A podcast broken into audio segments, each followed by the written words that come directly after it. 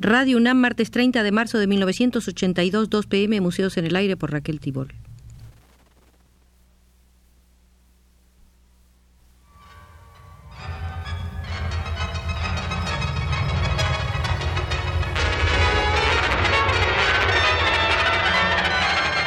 Museos en el Aire.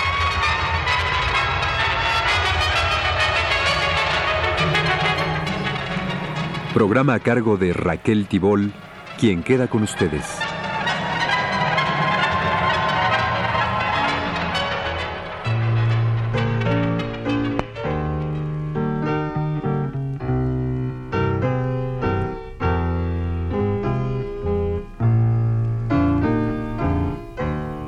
Una vez más nos encontramos hoy en el Museo de la Cultura Nicaragüense, donde nos espera Rosario Murillo, secretaria general de la Asociación Sandinista de Trabajadores de la Cultura, quien tiene en sus manos el discurso que leyó al clausurarse el pasado 3 de febrero la segunda Asamblea Nacional de esa Asociación Sandinista de Trabajadores de la Cultura. Rosario Murillo, mujer de unos 30 años, madre de varios hijos, periodista, poeta, directora del suplemento Ventana del periódico Barricada, esposa del comandante Daniel Ortega Saavedra, coordinador de la Junta de Gobierno de Reconstrucción Nacional, posee una inteligencia y una capacidad de acción del todo infrecuentes. Es una dirigente nata que en tiempos de Somoza fue secretaria del asesinado periodista Pedro Joaquín Chamorro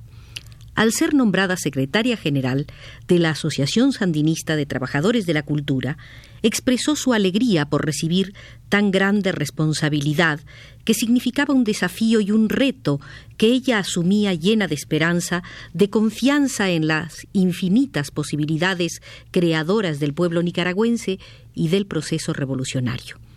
Expresó, es una tarea hermosa, difícil pero hermosa es la tarea de aportar en la construcción de un futuro luminoso desde este presente que hicieron posible nuestros héroes y mártires, este presente libre, pero cargado de amenazas, de agresiones concretas.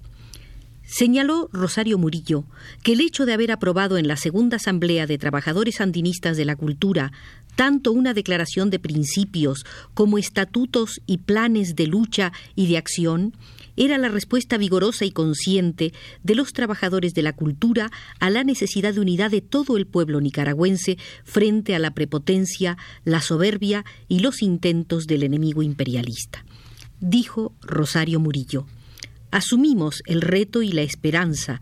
lo asumimos con todas nuestras fuerzas y posibilidades creadoras para levantar la bandera de la cultura, para rescatar y revalorizar nuestra cultura,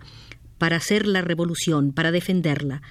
para, apoyados en nuestra identidad cultural, dignificar nuestro rostro, nuestra voz de pueblo libre, valiente, soberano. La tarea es difícil, porque además de los grandes problemas que enfrenta la revolución, están los problemas particulares de los trabajadores de la cultura que deben ser asumidos con madurez revolucionaria. Son problemas lógicos del nivel de desarrollo de nuestra lucha aquel almendro de donde la es el testigo de mi niñez. Bajo su y Rosario Murillo, la secretaria general de la Asociación Sandinista de Trabajadores de la Cultura, apuntaba. Hemos venido discutiendo esos problemas, intentando aportar soluciones, intentando enriquecer los planteamientos, buscando cómo extraer de posiciones aparentemente contradictorias o realmente contradictorias soluciones que representen un paso adelante y no un estancamiento estéril o un retroceso aún más inútil. La existencia de estos problemas nos ha hecho reflexionar y plantearnos el trabajo de nuestra asociación como un asunto serio. Se afirma que la primera tarea de todo revolucionario es hacer la revolución, y esa primera tarea gigantesca, heroica, no puede en ningún momento obviar los problemas particulares que, haciendo la revolución, se plantean. También hacemos la revolución y enriquecemos la revolución discutiendo, trabajando para la armonización del trabajo cultural, discutiendo y trabajando para superar algunos errores y para definir, a partir de las líneas generales que en materia de política cultural la revolución ha trazado, los objetivos concretos, las metas coyunturales que nos permitan priorizar nuestras tareas y desarrollar una labor consecuente con las necesidades de nuestro pueblo, de los artistas y escritores dentro de ese mismo pueblo y de la revolución toda. Sabemos que por inexperiencia de todos nosotros en el manejo del trabajo cultural en el seno de la Revolución triunfante, hemos cometido errores que han llevado, objetivamente, al alejamiento de muchos escritores y artistas de los organismos rectores de la acción cultural y que ese alejamiento, esa desconfianza, esa inexperiencia de todos también se refleja en la necesidad impostergable de fortalecer la Asociación Sandinista de Trabajadores de la Cultura, a la vez que fortalecemos los organismos rectores de la labor cultural. Las diferencias entre artistas y escritores han sido un problema histórico, no solo en Nicaragua, sino en todos los países del mundo. Pero lo preocupante ahora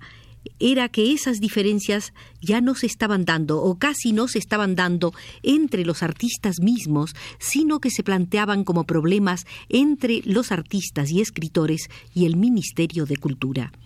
Y si dificultades parecidas se presentaron en el pasado, cuando sí cabía hablar de los consabidos pleitos literarios o artísticos entre nosotros mismos, resultaría ahora inconcebible que dentro de la revolución con la infinita libertad que estamos usufructuando, se manejen nuestros asuntos a un nivel de tensión y conflicto propio de las estructuras del pasado. de aguas tranquilas donde infancia se sumergió. Y Rosario Murillo, la secretaria general de la Asociación Sandinista de Trabajadores de la Cultura, continuó. La revolución está destruyendo el pasado y nosotros no podemos, dentro de la revolución, permanecer en el pasado. Seríamos una isla en la revolución, seríamos un pedazo de somosismo dentro de la revolución, y eso es hacer contrarrevolución. El comandante Bayardo Arce decía, en su intervención ante el primer encuentro de trabajadores de la cultura en febrero de 1980, que tomar el poder político es relativamente fácil, que lo más difícil es la toma del poder ideológico. Y todos sabemos que es cierto. La labor más difícil, más larga, más permanente es la labor de transformación ideológica, la labor de transformación de nosotros mismos, que somos herencia estructural de ese pasado que debemos borrar, haciendo esfuerzos cotidianos, constantes, heroicos también.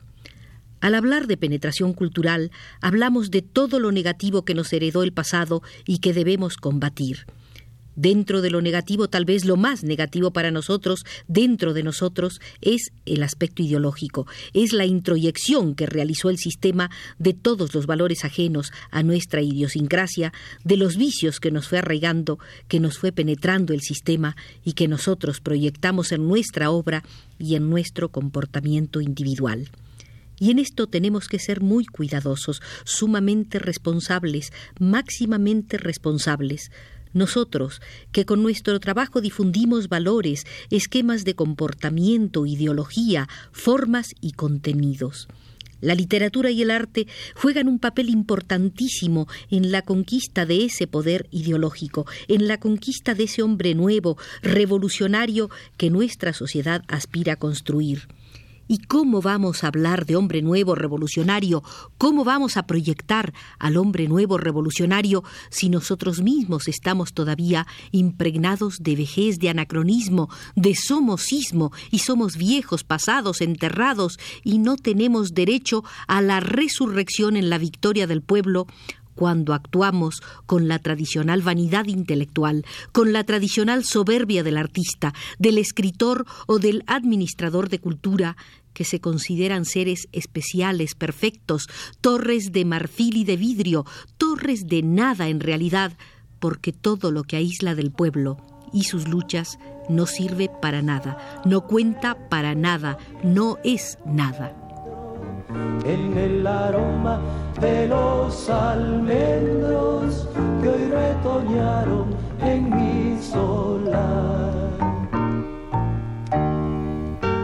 Y continuó diciendo Rosario Murillo en la clausura de la segunda asamblea de los trabajadores andinistas de la cultura celebrada en el pasado mes de febrero. Para los intelectuales y artistas es muy difícil asumir con objetividad, con imparcialidad, la crítica y la autocrítica constantes y concebirla como un instrumento indispensable en la lucha por transformar la realidad y la cultura misma. Y decimos que es más difícil, en el caso nuestro, porque la ausencia total de crítica que ha caracterizado nuestro desarrollo cultural nos ha acostumbrado a la adulación, al amiguismo, al servilismo intelectual por un lado, a la ofensa, al insulto y las rupturas explosivas en el otro extremo. La crítica debe ser parte de nuestra formación hoy.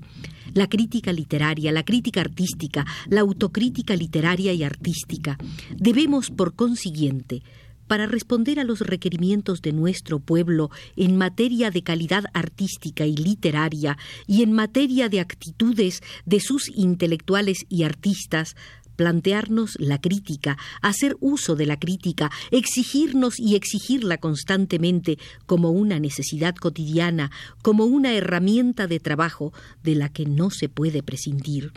Nos vamos a apasionar escribiendo, pintando, cantando, actuando, bailando, creando desde nuestro pueblo y vamos a tratar de ver nuestros asuntos con objetividad, con raciocinio, con ojos limpios. También vamos a tratar de ver con ojos de pueblo, con ojos, manos y pies de pueblo que todavía no tiene trabajo asegurado, que todavía no tiene casa, luz, agua potable, de mujeres que todavía paren en el suelo, de niños que todavía mueren de gastroenteritis o desnutrición, de pueblo que tiene que armarse y entrenarse para defenderse, de obreros y campesinos que trabajan de sol a sol. Vamos a tratar de ver y enfrentar con esos ojos nuestros problemas de falta de trabajo, nuestros problemas de falta de materiales para el teatro y la danza, de falta de libros, de falta de recursos para imprimir nuestros libros, de falta de tiempo para dedicar al oficio, de falta de tantas cosas que también le faltan a las mayorías de nuestro pueblo.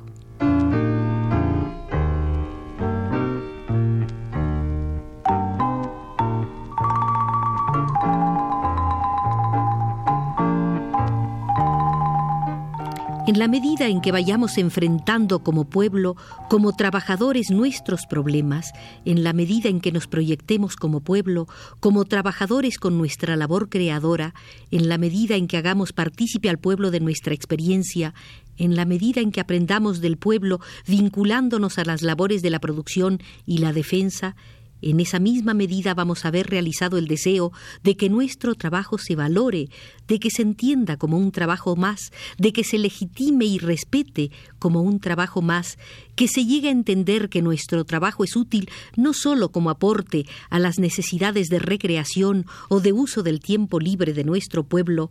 cuando le queda tiempo libre, sino como una actividad formativa, educativa, ideológica, que requiere de grandes esfuerzos, de disciplina, dedicación, estudio, que requiere de esfuerzo físico y mental, que significa sacrificio, hacer comprender que el trabajo cultural es en verdad un oficio tan válido, tan importante, tan necesario como cualquier otra labor dentro de la revolución. Las organizaciones de masas deberán ampliar el concepto de cultura, no restringiéndolo a la actividad artística y literaria meramente recreativa, sino al término cabal de cultura que implica la actividad total de los hombres, la labor masiva de los trabajadores de la cultura será síntesis y avance en la experiencia cultural adquirida por el pueblo nicaragüense durante la lucha contra la dictadura y habrá de proyectarse como una actividad fundamental, indispensable para el avance del proceso revolucionario.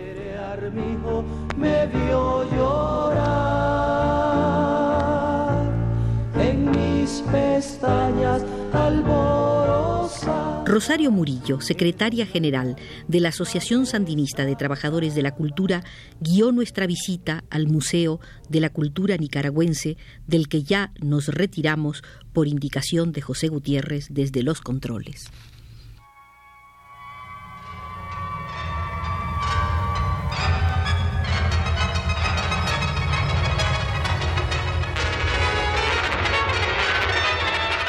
Este fue Museos en el aire.